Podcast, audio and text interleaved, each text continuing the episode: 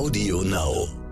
Ich hatte das Gefühl ähm, schon als Kind, dass ich, äh, dass es mein Weg sein wird, irgendwohin zu kommen, wo noch niemand war. Das war mein großer Wunsch. Es war jetzt kein besonders mutiges Kind und habe mich zum Beispiel schrecklich gefürchtet, wenn ich in unserer Altbauwohnung eine Etage tiefer zum Klo musste. Die, das war außerhalb der Wohnung mhm.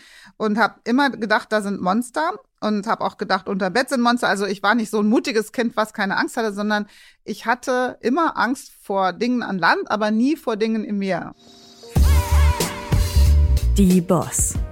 Macht ist weiblich.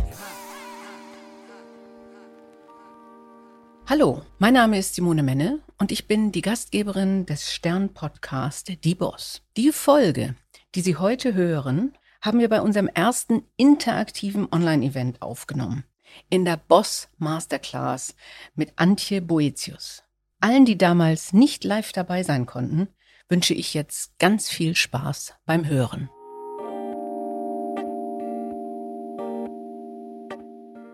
Wir sind alle ein bisschen aufgeregt, denn das ist äh, doch ein anderes Feeling, als einfach nur zu sprechen. Sie können uns alle auch sehen. Ich glaube, es wird ein toller Abend, denn ich habe eine ganz tolle Frau hier zu Gast. Antje Boetius ist Meeresbiologin und Tiefseeforscherin, Professorin für Geomikrobiologie Seit 2017 Direktorin des Alfred Wegener Instituts, ein großes Institut mit mehr als 1000 Mitarbeitern, das sich um Polar- und Meeresforschung kümmert und an der Entschlüsselung von komplexen Prozessen im System Erde. Neben dieser Aufgabe hat Antje Boetius im letzten Jahr oder im vorletzten Jahr, das werde ich Sie gleich fragen, die größte allergrößte seit allen Zeiten Arktis-Expedition geführt. Unterstützt. Unterstützt, gut, das werden wir gleich nochmal eruieren. Ähm, mit der Polarstern, äh, mit 300 Wissenschaftlern aus über 20 Nationen. Sie ist künstlerische Leiterin des Theaters des Anthropozäns. Ich weiß nicht, ob wir dazu heute auch noch kommen. Das wäre abendfüllend, aber mich interessiert das total, denn das ist interdisziplinär wie bringen wir wissenschaftliche Erkenntnisse auf Theaterbühnen. Und schließlich hat sie sehr, sehr viele Preise bekommen, unter anderem für die wissenschaftliche Forschung den Leibniz-Preis, aber auch das Bundesverdienstkreuz erster Klasse. Und zwar, weil sie so gut Klima, Klimaprobleme und Zusammenhänge erklären kann. Und äh, deswegen mache ich mir heute überhaupt keine Sorgen, Liebe Frau Boetius, schön, dass Sie da sind. Danke, Frau Menne. Sehr nett. Gut, also dann fangen wir doch aber auch gleich damit an, äh, denn das ist eine Frage, die unsere Hörerinnen und Hörer interessiert, das wissen wir schon. Wie plant man so ein großes Forschungsprojekt, also wie gesagt das größte mhm. Polarexpeditionsprojekt, was es jemals gab, mit sehr, sehr viel Beteiligten. Und Sie haben zumindest als Projektmitglied die Führung gemacht oder ganz die Führung gemacht? Wirklich als Direktorin. Also mhm. das war für mich auch eine ungewöhnliche Situation, weil ich selber so eine begeisterte Expeditionsleiterin bin.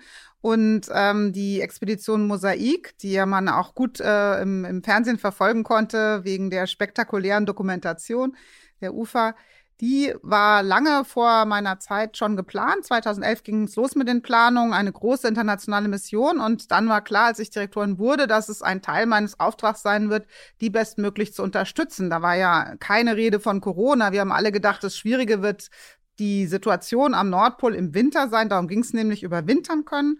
Aber dann waren die Leute eben dort und haben alles gegeben, diese Mission auch äh, hinzubekommen. Und ich war einfach nur im Büro. Und alles, was ich tun konnte für die Expedition, war eben zu sichern. Also wir haben ein Krisenkomitee äh, gebildet, zu sichern, dass wir nicht abbrechen müssen wegen Corona. Es war also wirklich Unterstützung. Die Führung hat mein Kollege Markus Rex, ein Atmosphärenphysiker, gehabt und ein internationales Team. Und ich äh, habe eben sozusagen nur den Rücken freigehalten, den Leuten. Was ist der Unterschied zwischen, zwischen Führung und, und Backoffice sozusagen? Also Führung ist, die Führung ist dann an Bord? Genau, also es ah, ist so grundsätzlich die wissenschaftliche Entscheidung über Expeditionen. Ähm, es ist ja, wenn man ein Jahr lang äh, und das in dieser Größenordnung und mit so vielen Sensoren äh, in eine Region geht, wo keine Menschen sein können, wo, wo Schiffe auch keinen Zugang haben und bestimmte Dinge zum ersten Mal misst oder überhaupt zum ersten Mal im Winter ein Farbfoto am Nordpol macht sozusagen, okay. dann sind das alles Entscheidungen, die ad hoc aus der Wissenschaft kommen. Solche Expeditionen sind wissenschaftsgeleitet. Aber dann passiert im Hintergrund ja ganz viel. Man muss über die Sicherheit der Menschen nachdenken, man muss die Teams aufstellen und bei uns war eben dieses Krisenmanagement besonders notwendig, weil irgendwann niemand mehr zum Austausch geflogen mhm. ist oder Schiffe alle abgesagt abgesagt wurden. Alles, was wir an Infrastrukturorganisationen hatten, war plötzlich weg. Alles musste neu gedacht werden. Und das ist dann eine Direktorenaufgabe. Ja, okay, es war also schon geplant, dass man Leute auch Wissenschaftler austauscht und natürlich müssen die auch versorgt werden. Genau. Und das war alles unterbrochen, wie, wie viele andere genau. Prozesse auch. Und genau. da war auch tatsächlich die Gefahr, dass es zu einem, Abbruch kommt. Absolut. Ja. Also natürlich haben wir alle gehofft, weil es eben so eine Mission zu planen dauert ja Jahre. Mhm und äh, wird auch wieder Jahre dauern, die Forschungsgelder dafür, die Infrastrukturen hinzubekommen, die Leute zu finden. Das alles ist einmalig. Und so haben wir uns eben mit allen Nationen, die beteiligt sind, äh, besonders aber auch eben Russland und China, aber auch Europa, immer wieder gesagt, wir wollen nicht aufgeben. Wir wollen es schaffen, dass wir diese Beobachtungen, die wir auch brauchen für Fragen zum Klimawandel und was er macht mit uns, ähm, wir wollen das schaffen und wir wollen sozusagen die Corona-Maßnahmen alle wahrnehmen, alle ernst nehmen, aber immer Lösungen finden, mhm. für egal was da kommt. Ja, Wahnsinn. Und am Ende ist noch was ganz Tolles passiert, nämlich eine ganz neue Entdeckung, weil ein Eisberg abgebrochen war und das Schiff dann daran vorbeifahren konnte ah. und Lebewesen entdeckt hat, die, die noch keiner kannte? Das war auf der anderen Seite der Erde. Ah, okay, also, das war eine andere. Oh, oh. genau, oh. im Oktober äh, ähm, letzten Jahres ist ja dann das Schiff äh, glücklich zurückgekommen mit allen Mitarbeiterinnen und Mitarbeitern. Tatsächlich haben wir ein Jahr lang gearbeitet, ohne dass wir einen Corona-Fall oder überhaupt Krankheiten an Bord hatten. Toll war super. Und dann ging es aber gleich weiter. Das Schiff wollte wieder aufbrechen in die Antarktis, denn auch da müssen wir mhm. hinschauen. Und das ist richtig. Also das war auch eine spektakuläre Expedition, denn auch dort waren die Versorgungen, wie kriegt man jetzt die Leute alle darunter? Äh, um, das war auch sehr, sehr aufregend. Da hat ja die Lufthansa ihren äh, bisher längsten Flug direkt von Hamburg äh, nach ähm, Port Stanley ähm, in die Richtung unternommen. Ja. Und alle mussten in Quarantäne, die Seeleute, die Wissenschaftler, aber auch die Lufthansa-Besatzung. Und es war spektakulär, wie diese zwei Wochen äh, Knast sozusagen im hm. Hotel alle zusammen, wie das ähm, dann funktioniert hat und auch die Expedition jetzt mit großen Erfolgen gerade zurückgekommen ist. Ähm, tatsächlich zum ersten Mal bei einem so einem abgebrochenen Stück Schelfeis äh, eine neue, ein neues Ökosystem angeschaut, weil, von dem wir so nicht so viel wissen. Also es lohnt sich einfach, nicht aufzugeben. Ja, ja. und äh, ich habe gelesen, ähm, dass, ähm, dass sie so dieses Entdeckerblinken oder Blinzeln oder dieses Entdeckergehen haben. Und, und dass das Schöne in ihrem Gebiet ist, gerade, und da kommen wir gleich drauf, beim Thema Tiefsee, weil man eigentlich immer was entdeckt. Richtig. Weil es noch so viel. Ist es eigentlich ein Entdeckergehen oder ein Entdeckerinnen-Gehen? sehr gut. also ich denke, es gibt genug Entdeckerinnen, von denen wird nicht oft genug gesprochen. Aber ja, ja ein Entdeckerinnen-Gehen, was Sie ja ganz offensichtlich haben. Ja, das stimmt. Also ich hatte das Gefühl ähm, schon als Kind, dass ich, äh, dass es mein Weg sein wird, irgendwo hin zu kommen, wo noch niemand war. Das war mein großer Wunsch. Es war jetzt kein besonders mutiges Kind und habe mich zum Beispiel schrecklich gefürchtet, wenn ich in unserer Altbauwohnung eine Etage tiefer zum Klo musste. Die, das war außerhalb der Wohnung mhm. und habe immer gedacht, da sind Monster und habe auch gedacht, unter Bett sind Monster. Also ich war nicht so ein mutiges Kind, was keine Angst hatte, sondern ich hatte immer Angst vor Dingen an Land, aber nie vor Dingen im Meer. Und ich hatte diese Idee, dass mein Beruf es sein muss, dass ich die Meere entdecken kann. Und das hat sich eben auch bewahrheitet, dass das eine tolle Aufgabe ist. Und, und das finde ich ja wirklich faszinierend, also auch für mich faszinierend, denn das, was Sie toll finden, ist sehr kalt, nass und sehr dunkel. Und äh, also für mich wäre es eher bedrückend, äh, sich darunter zu wagen. Tiefsee ist mindestens 200 bis 250 Meter tief, aber sie gehen so in Tiefen von vier Kilometern, wenn nicht mehr. Ähm, und da fühlen Sie eher Geborgenheit und haben keine Angst? Nee, da habe ich bestimmt keine Angst, weil die äh, das mit Fahren mit Forschungs-U-Booten das wird unter ganz hohen Sicherheitsbedingungen nur gemacht und ähm, da ist, da gibt es so viel Redundanz, wie man bei allen auf alle Bedingungen reagieren kann. Und dann muss man sich aber vorstellen, dass man in eine Welt abtaucht, die ja voller Leben ist. Und dieses Leben ist uns praktisch unbekannt. Und selbst als Mensch dabei zu sein, wie einem Lebewesen begegnen, die einem persönlich vielleicht nur einmal und auch nie wieder irgendjemand begegnen, weil wir so wenig wissen und weil wir auch so selten dort sind.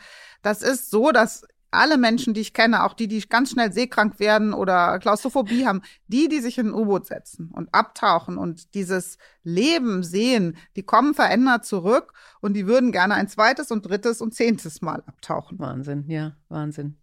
Gut. Wäre bei Ihnen nicht anders. Ähm, okay, wir denken nochmal drüber nach.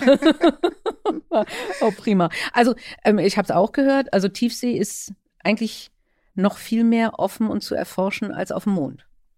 Naja, das sind immer so Vergleiche.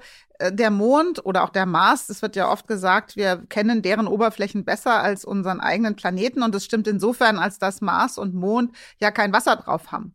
Mit den Fernerkundungsmethoden, die wir nutzen, äh, können wir die Oberfläche von Planeten tatsächlich inzwischen auf ein paar zehn Meter genau vermessen. Und das können wir dann nicht, wenn Wasser drüber ist. Also mhm. unsere Meeresbodenkarten sind wirklich viel schlechter als die von Mond und Mars. Aber Mond und Mars äh, hat ja auch kein Leben. Deswegen ist das auch eine ganz andere mhm. Aufgabe, mhm. äh, dort zu kartieren, ähm, als, als jetzt das ganze mhm. Leben auf der Erde zu verstehen in seiner Vielfalt. Also wir schätzen wirklich, dass wir wahrscheinlich 95 Prozent ähm, des Lebens nicht kennen auf der Erde. Und äh, das habe ich ja auch gelernt. Also Tiefsee, vielleicht auch für unsere Zuhörer und Zuhörerinnen, ist 60 Prozent unseres Planeten. Planeten und über 90 Prozent des belebbaren Raumes, so sagt man. Da muss man kurz nachdenken, was bedeutet belebbarer Raum. Also wenn man diese Tiefe wahrnimmt, ähm, die, der durchschnittliche Meerestiefe ist 3,8 Kilometer, 60 Prozent, dann ist es eben tatsächlich so, dass wir ausrechnen können, ja, dort leben überall Lebewesen und dann noch im Meeresboden drin, ein paar Kilometer tief, die Mikroorganismen.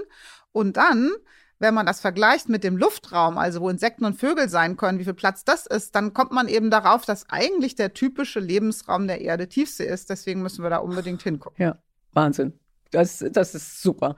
Aber kommen wir dann vielleicht auch zu Rückschlüssen, die Sie schon gewonnen haben und die man haben kann aufgrund dieser Forschung, äh, zum Beispiel auf Menschen und menschliches Verhalten. Gibt es irgendwas, wo man sagen könnte, zum Beispiel das Geschlechterverhältnis, was uns ja auch beide umtreibt, Parität, die es ja in der Menge eigentlich gibt. Gibt es da irgendwelche Rückschlüsse, die die Menschen aus der Tiefsee, der Tiefsee ziehen können? Dass es nicht nur zwei Geschlechter gibt. Oh, auf ja, jeden Fall. das ist schon mal gut. also wir haben in der Tiefsee die fantastischsten Lösungen. Es ist ja ein riesiger dunkler Raum mit sehr wenig Energie normalerweise. Das heißt, alles Leben und alles Leben muss sich irgendwie vermehren, sich reproduzieren, hat dafür für einen riesigen Raum, in dem es nur wenige Individuen gibt, die sich dann treffen müssen zum Vermehren, Lösungen, spektakuläre Lösungen gefunden, sodass, wenn ich meine beliebte Vorlesung Sex in der Tiefsee halte, die Leute hinterher anders über Liebe, Sex und Partnerschaft Wissenschaft nachdenken. Oh Mann, das habe ich in der Vorbereitung nicht gelesen. da kann ich das jetzt nicht vertiefen, aber das kann ich mir vorstellen, ja. dass das hochspannend nee, es ist. Es gibt wirklich unglaubliche Lösungen der Natur und wir Biologen interessieren uns natürlich für die Frage, was bedeutet Geschlecht und ähm, äh, es ist so, dass bei vielen Tieren es also ja vielfältige Geschlechter, Geschlechtswechsel gibt. Es gibt äh, eine natürliche Homosexualität. Es gibt alles äh, da unten, aber natürlich auch an Land. Und wenn wir uns damit beschäftigen und das ernst nehmen, ähm, dieses Wissen, was hat sich das Leben alles für Einfälle gegeben in den Anpassungen an die Umwelt, dann verstehen wir zum Teil vielleicht auch uns selbst besser. Ja, ja, ganz bestimmt. Und jetzt, da haben Sie auch mal gesagt, es gibt sowas wie ein selektives Gen, also ein Drang des Menschen zum Ähnlichen. Ach so. Ja, ja, ja also was, was, mhm. also was eigentlich das natürliche Verhalten ist, was bei uns Menschen dazu führt, dass wir eher zu den Mehrheiten streben äh, und, äh, und uns Umgebung suchen, wo wir Gleiche finden. Mhm. Und dass das unter anderem auch ein Grund sein kann, warum wir immer noch jetzt mache ich einen großen Sprung von Tiefsee und Sex äh, zu Führungsetagen in deutschen Vorständen, äh, aber dass wir dort vordringlich mhm. weiße Männer finden. Und, äh, und dass das ein bisschen das Thema ist, gar nicht so sehr Mann und Frau und Geschlechter, sondern eher das Thema Minderheit und Mehrheit. Aber das menschliche Verhalten führt dazu. Ja, also das waren jetzt sehr, sehr große Sprünge. Mhm. Und ähm, diese Theorie, dass wie funktioniert eigentlich Selektion und wie funktioniert ähm, Soziales äh, bei Tieren, da gibt es verschiedene soziobiologische Erklärungen, wo grundsätzlich über ähm, die Frage der Gene geklärt wird, dass Ähnliches sich findet und zusammenhält. Und es gibt eine Theorie, dass man das auch auf kulturelles Verhalten übertragen kann. Dann nennt man das nicht Gene, sondern Meme. Es funktioniert aber ähnlich, dass wir kulturelle Selektion haben äh, und dann mehr Vertrauen haben, wenn wir Ähnliches mhm. im Gegenüber sehen. Und ähm, das ist ein, das geht manchmal ganz schnell. Das wird, äh, man nennt es auch Greenbeard Theory. Das geht vor allen Dingen ums Hinschauen und im ersten Moment Greenbeard. Also in der Wissenschaft ist dieses Phänomen als Grünbart-Theorie okay. bekannt, weil da der, der Wissenschaftler, der darüber viel geforscht hat, geschrieben hat, ja, wenn in einem Raum Menschen sind und ähm, ein Teil hat grüne Bärte, ein Teil hat schwarze Bärte, würde man beobachten, dass die mit den grünen Bärten sich an ein Ende des Tisches und die mit den schwarzen, so. Das ist ein Mechanismus, der, dem man nachsagt und dafür gibt's auch äh, Tests, dass man danach strebt, erstmal das Ähnliche als ähm, freundlicher, zugewandter zu finden, wahrscheinlich aus dieser ähm, Erfahrung, dass das Ähnliche vielleicht mit einem verwandt ist und deswegen einen sicheren Raum gibt im ewigen Wettbewerb ähm, als das Unähnliche. Das sind aber wirklich so große und sehr theoretische Ansätze, Selektion auch oder Unterschiede zwischen Auswahl von Männern zu Männern und Frauen zu Frauen zu erklären.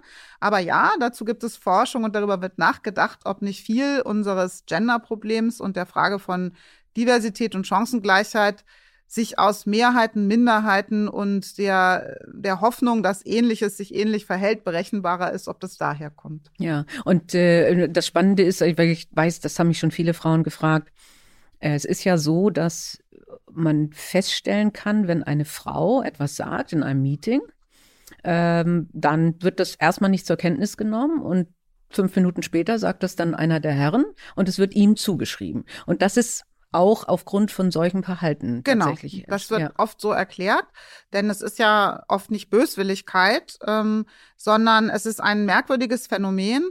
Leider haben wir nicht genug Versuchsreihen, ob es umgekehrt Frauen genauso machen würden, weil die Situation, dass Frauen in der Mehrheit sind und Männer weniger so selten ist, dass man selber aus seinen Beobachtungen das nicht so oft äh, merkt. Also ich selber muss sagen, dass ich sehr wenig eigen, also Gender ist eine, ein, ein Zug, ein Charakteristikum, aber ich denke gar nicht so viel über Gender nach als über Persönlichkeiten. Jedoch, mhm. wenn ich mit anderen Frauen spreche, teilen wir oft tatsächlich diese Beobachtung dieser Referenzierung nach Geschlecht und wundern uns alle, warum das so oft passiert. Und äh, weiß nicht, wenn Sie können mal überlegen, ähm, ob Sie das schon erlebt haben ich beobachte, seitdem ich auch drüber gelesen habe, mich selbst da in Sitzungen oder auch wie ich referenziert. Und das ist tatsächlich ähm, ein Effekt, den man ganz oft sieht. Aber wenn man sich sehr gut kennt im Team, also wenn man, wenn die Männer einen länger kennen, dann geht das auch langsam weg. Ja. Ja. Aber Gut. in neuen Runden. Ich habe auch, auch häufig gesagt, Suchtverbindete, ne? Die dann sofort sagen ja oder irgend sowas, nicht? Also das, äh, ja. Weil oder man muss auch mal, also das mache ich inzwischen auch, dann die Gremien oder die äh, Runden darauf aufmerksam machen. Ja. Das kann man ein bisschen mit Humor und spöttisch mhm. machen und sagen, na, habe ich eben Chinesisch gesprochen, das mache ich manchmal. Mhm. Und dann gibt man so ein leises, sanftes Zeichen. Ähm, das ist doch eigentlich komisch, dass jetzt das Gleiche schon dreimal gesagt wird und dann nochmal. Und äh, ich habe auch etwas anderes, ein anderes Phänomen, was mir immer noch oft passiert, ist dieses Übersetzen. Also, dass man in der Runde ist und spricht und etwas formuliert hat und dann einer der Kollegen äh, tatsächlich dasselbe, also versucht den anderen das zu übersetzen, was man gerade gesagt hat. Und okay. dann denke ich mal, hm, das ist auch Warum eigenartig, eigentlich? aber es ist ja. auch so ein, ja, es gibt so Beobachtungen natürlich, aber man muss höllisch aufpassen, denn ähm, es ist jetzt auch nicht so interessant, äh, die Welt immer nur in äh, Mann, Frau Nein, das, oder irgendwas Deswegen, ich glaube, es ist nur wichtig, dass wir uns überlegen und transparent machen, wie bestimmte Mechanismen laufen, ja. damit man dann wirklich was dagegen tun kann. Ne? Genau. Ich fand das spannend, in einem Zitat haben Sie gesagt, Seeleute und forschende Frauen, das geht eigentlich ganz prima. Äh, man muss einfach ähm, eine direkte Ansprache haben, man muss klare Ziele setzen, zügig entscheiden und Humor haben. Und genau. dann funktioniert das ganz gut. Ich glaube, das würde ich auch für andere Runden bestätigen. Ja, genau. ne? Ich glaube auch, das habe ich auch schon ein paar Mal gelesen von Frauen, die ähm, ja wirklich so phänomenale Karrieren hingelegt haben, ähm, dass dieses äh, Überleben oder dieses Großwerden in einer männlichen Welt, sei es im Ingenieursbereich, sei es irgendwo auf dem Bau oder ähm, bei mir halt in der Seefahrt, dass man auch sagen kann, dass einige Vorteile von klaren mhm. Ansprachen mhm. und einer gewissen Rauigkeit äh, da ist, wenn man eben, weil man dann lernt, nicht immer alles persönlich zu nehmen, mhm. nicht immer eingeschnappt mhm. zu sein, aber auch, dass man selber sich trauen kann, einfach Klartext zu reden. Ja. Das hilft. Dann ist nicht alles so verschwurbelt und manchmal stört mich auch an Frauenmehrheiten oder an Frauen, dass äh, Dinge nicht klar gesagt werden, sondern hintenrum mhm. manchmal so überemotional oder zerstörerisch. Also es, es gibt beides aber immer wieder, wenn man die Forschung wahrnimmt zu dem Thema Geschlecht, kommt raus, es gibt sehr wenig Evidenz, dass etwas davon genetisch festgelegt ist. Ja. Ganz oft geht es einfach um Mehrheiten und Minderheiten und Reflexe, die dann dadurch entstehen. Dann sind wir eigentlich auch bei, bei Karrieren. Also Wissenschaft ist ja auch ein Gebiet, wo es wenig Frauen gibt. Also Professorin ist noch nicht so häufig. Direktorin von großen Instituten ziemlich ja. selten. Ne? Genau, also die Zahlen sind jetzt schon seit ähm, Jahrzehnten so, dass wir ähm, bei den Doktor, Doktoranden, Doktorandinnen, äh, Postdocs bei 50 Prozent sind. Da gibt es natürlich Fächerunterschiede. Hm. Aber dass dann die sogenannte Glasceiling, gläserne Decke oder Schere aufgeht und je weiter man im Lebensweg vorankommt, umso weniger Frauen bleiben in der äh, Forschung oder an den Universitäten. So, sie werden nicht unbedingt arbeitslos, sondern sie haben oft andere Jobs, andere Auswahl. Und dann im Bereich der festangestellten Wissenschaftlerinnen und Wissenschaftler, da sind wir dann bei 40 bis äh, 35 Prozent. Wenn es dann in die Professur geht, dann fallen die Quoten so auf äh, 20 Prozent. Aber es ist auch sehr Fächer verschieden. Wenn man dann in die Physik oder die Ingenieurswissenschaften oder die Informatik geht, dann wird dann langsam schwindelig in der Informatik, in den ganzen Prozessen, die mit äh, digitalen Wissen zu tun haben, ist es unter 20 Prozent, 15 Prozent, 10 Prozent. Und das kann nicht sein, wenn in der Ausbildung es doch so viel mehr Frauen sind. Dann verliert man die aus einem Grund, der eben ähm, zu untersuchen ist. Ne? Dann gibt es dann negative Selektion oder Diskriminierung. Anders kann man es nicht ja. erklären. Ja, und das Wichtige ist ja, dass wir Diversität haben, gerade auch in solchen Bereichen. Man hat ja eben auch schon darüber geredet, wenn ähm, zu viel äh, jetzt künstliche Intelligenz, Algorithmen programmiert werden von einer homogenen Menge Mensch dann kommt etwas raus, was diese Menge sieht, aber zum Beispiel nicht ein, ein weiblicher Aspekt oder vielleicht sogar ein, ein Aspekt von Person of Colors oder wie auch immer. Äh, und, und das ist eine Gefahr und deswegen muss ja. man eigentlich die Frauen ja auch motivieren. Ich hatte einen Podcast mit ähm, Professor Gesine Grande, mhm. die äh, in Cottbus ja die Präsidentin der Universität ist und die hat gesagt, manchmal müssen wir andere Worte für Studienfächer wählen. Und ja. das funktioniert teilweise schon, weil mhm. Technologie etwas ist, wo Frauen dann eher zurückschrecken. Wenn es aber ein Thema wie Nachhaltigkeit ist, kommt da was anderes dabei raus. Also das ich ist richtig. Also die, ähm, da gibt es jetzt Bestrebungen bei Universitäten eben genau das wahrzunehmen, um dann äh, technische Studiengänge oder ingenieurswissenschaftliche zu verknüpfen mit der Frage, warum soll man sowas studieren? Mhm. Also zum Beispiel, ja, wir denken gerade auch über Studiengänge nach, die damit zu tun haben, dass wenn Physik, Mathe oder Umweltwissenschaften, dass die verknüpft werden eben mit Nachhaltigkeit oder Klimawandel. Und das scheint zu funktionieren, mhm. so zeigen Zahlen, dass ja. man klarer, also dass, dass junge Frauen lieber wissen wollen, ja, wozu soll ich das denn studieren? Und dann eher die Frage des eigenen Wirkens in den Vordergrund stehen bei der Studienwahl als jetzt im Durchschnitt Männer, die ähm, im Grunde einen Karriereweg vor sich mhm. sehen mhm. und da anders rangehen. Mhm. Mhm. Gut, wir gerade bei dem Thema sind. Wir fragen ja häufig nach einem Karrieretipp. Haben Sie einen Karrieretipp für junge Frauen, die Wissenschaftlerinnen auch in höherer Position werden wollen? Ja, also mein Hauptkarrieretipp wäre reinhorchen in einen selbst und gucken, ob da Feuer ist mhm. fürs Wissen, für ja. Neugierde. Und äh, auch dieses, dieses Unbequeme, was oft in der Wissenschaft, das ist ja eben eine kulturelle Leistung, wie auch Kunst, oder man kann es auch zum Teil sogar mit Sport vergleichen. Es ist grundsätzlich so, dass dieses Streben nach immer neuen Ideen, nach Innovation, nach neuem Verständnis, Erkenntnis neu, neu, neu, dass das zu einem bestimmten Wettbewerb führt und man muss daran Freude haben, dass man sich immer challenge und immer sagt, wo ist die nächste große neue Idee? Dass dieses Feuer, das sollte, das ist eine ganz wichtige Voraussetzung.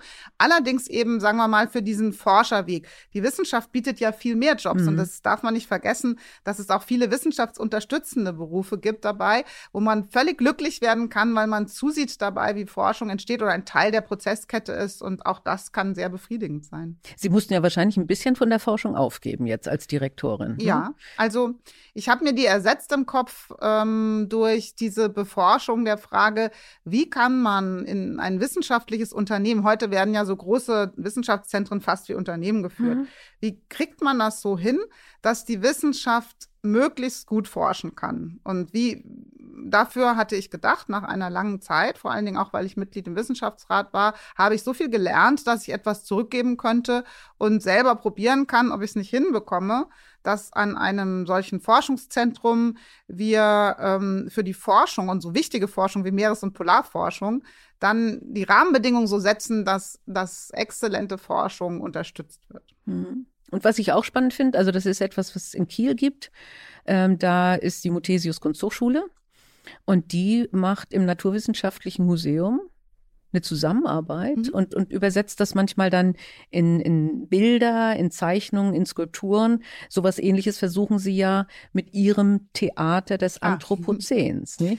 Ich hatte früh eigentlich, das, das ist jetzt ziemlich frisch, ich hatte eigentlich früh eher erfahren, dass ein Teil der Wissenschaft, der Forschung selbst besser werden kann, wenn man sich bemüht, diesen Erkenntnisprozess immer wieder auch aus der Wissenschaft rauszutragen und in die Gesellschaft hinein. Und da hat mir besonders Spaß gemacht, am Anfang mit Kindern über Tiefsee zu diskutieren, über die Vielfalt des Lebens, was finden wir hässlich, was schön.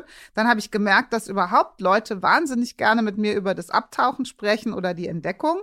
Und so ist es immer mehr geworden, dieser Versuch Wissenschaftskommunikation. Dann kam die Klimawandelkommunikation dazu und dann habe ich verschiedene Formate ausprobiert, Fernsehen, alles Mögliche. Aber ich hatte zuletzt jetzt immer das Gefühl, ich muss noch mutiger werden und auch mal wirklich schaffen, als Wissenschaftlerin meine alte Liebe zur Literatur zur Geschichte der Menschheit in all ihren Facetten wieder aufleben zu lassen.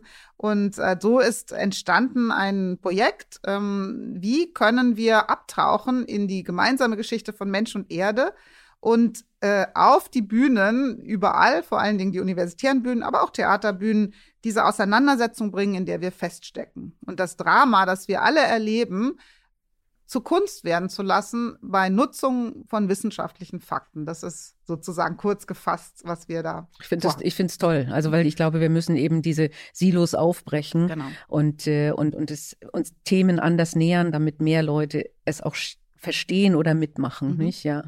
Sie haben vorhin nach einem Karrieretipp noch gefragt. Mir fällt mhm. ein, ich habe nicht gesagt, dass ich ziemlich überzeugt bin, das gilt auch nicht nur für die Wissenschaft, dass es immer wieder darum geht, nicht ähm, zu zementieren, mhm. nicht zu verkrusten, sondern immer wieder die Pfade, auf denen man feststeckt, zu hinterfragen, auszubrechen und selbst auf Expedition zu gehen. Ich habe das Gefühl, dieses Expedition als Leitthema für Karrieren bedeutet, nie bequem zu werden, immer wieder zu probieren und selbst wenn man auch scheitert, was ist da eigentlich noch in mir? Das also sich selber auszuprobieren, sich ne? ja. mhm. anderen auch zuzugucken, mhm. auch wirklich um Rat zu fragen oder andere zu beobachten, wie probieren die sich aus oder was kann ich da aufnehmen und so dieses zu verstehen, dass eine Karriere nicht einfach nur ein Weg ist, sondern eine Vielzahl von Wegen, die man wechseln und verknüpfen kann. Mhm. Das ist, glaube ich, auch ein wichtiger Karrieretipp oder? Ja, ganz bestimmt. ganz bestimmt. Also ich persönlich kann das bestätigen, weil ich habe eigentlich auch immer wieder versucht, was anderes zu machen. Äh, und, äh, und da auch ja, sich zu fordern und ein Risiko einzugehen und meistens wächst man da drin. Ist auch meine Erfahrung. Ist ein ganz wichtiger Punkt, nicht zu ängstlich zu sein, denke ich nicht. Jetzt, wir hatten eben so ein bisschen gestreift das Thema Sprache. Äh, eine Sache wollte ich Sie fragen. Also ich habe gehört, dass Sie den Titel unseres Podcasts ganz doof finden. Erzählen Sie. Naja, in meinem, in meinem sozusagen Liebes- und Stressverhältnis mit dem Stern überrumpeln die mich doch immer wieder mit Dingen, wo ich zum ersten, wenn ich sie zum ersten Mal höre, die ich dann doof finde, wie die Sache mit der Quotenfrau oder die Boss, habe ich auch gedacht, was ist das denn? Das hörte sich irgendwie auch so ein bisschen nach schrägen, ich muss zugeben, ich kannte äh, ihre tolle Podcast-Sache vorher nicht. Äh, aber es ist tatsächlich, ist ja Sprache oder das Element von Sprache auch in der Frage in unserem ewigen Kampf für Chancengleichheit ein ganz wichtiges, mhm. viel diskutiertes, Absolut. ein wichtiges Streitthema. Und ich verstehe, dass das auch ein bisschen witzig gemeint ist, dass Worte, die so sehr wie Boss, äh, die dafür, dieses ja was fundamental männliches auch in der Herkunft des Wortes, mhm. aus dem Niederländischen, so habe ich äh, nachgeforscht, oder auch aus dem Französischen, was wirklich für männliche Vorherrschaft steht und dann das Wörtchen die davor zu setzen, ist sozusagen ein kokettes Spiel mit dem, so würde ich das sehen, mit dem Umstand, dass es halt gar nicht so viel die Bosse gibt. Ja, ja.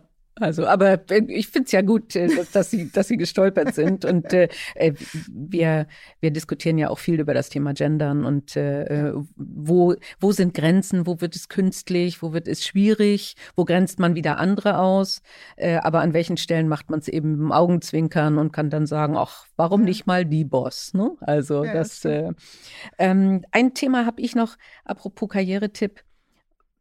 Ist nicht auch ein Karrieretipp, dass Sie gesagt haben, ich war stur und gar nicht so begabt vielleicht wie manche ah, Kommilitonen, mhm, mhm. aber weil ich diesen Wunsch hatte, nun gut, das war vielleicht ein bisschen auch der erste Teil Ihres Karrieretipps, ne, dass Sie sagen, ja. wenn ich für etwas brenne, wenn ich etwas will und stur da dran bleibe, dann mhm. ist das, dann schaffe ich es auch, selbst wenn ich vielleicht an einigen Stellen für das theoretische Biologiestudium mhm. an, an in bestimmten Sparten gar nicht so das Talent habe. Genau, also es hat, ich hatte ein wahnsinniges Glück, ähm, dass ich sehr früh in Amerika einen Teil meines Studiums machen konnte, weil hier in Deutschland, als ich studiert habe, war das universitäre Studium also erschreckend abstoßend, muss man wirklich so sagen. Ähm, heute ist die Universität Hamburg anders äh, Studien, Studieren geht heute anders. Aber ich habe hier in Hamburg studiert und ähm, das war entsetzlich, das Biologiestudium. Mhm. Es hat erst dann ist es besser geworden, als die Disziplin, als ich praktisch enger in der Disziplin eingetaucht bin. Und hier in Hamburg war ja einmal eine fantastische Tiefseeforschung etabliert.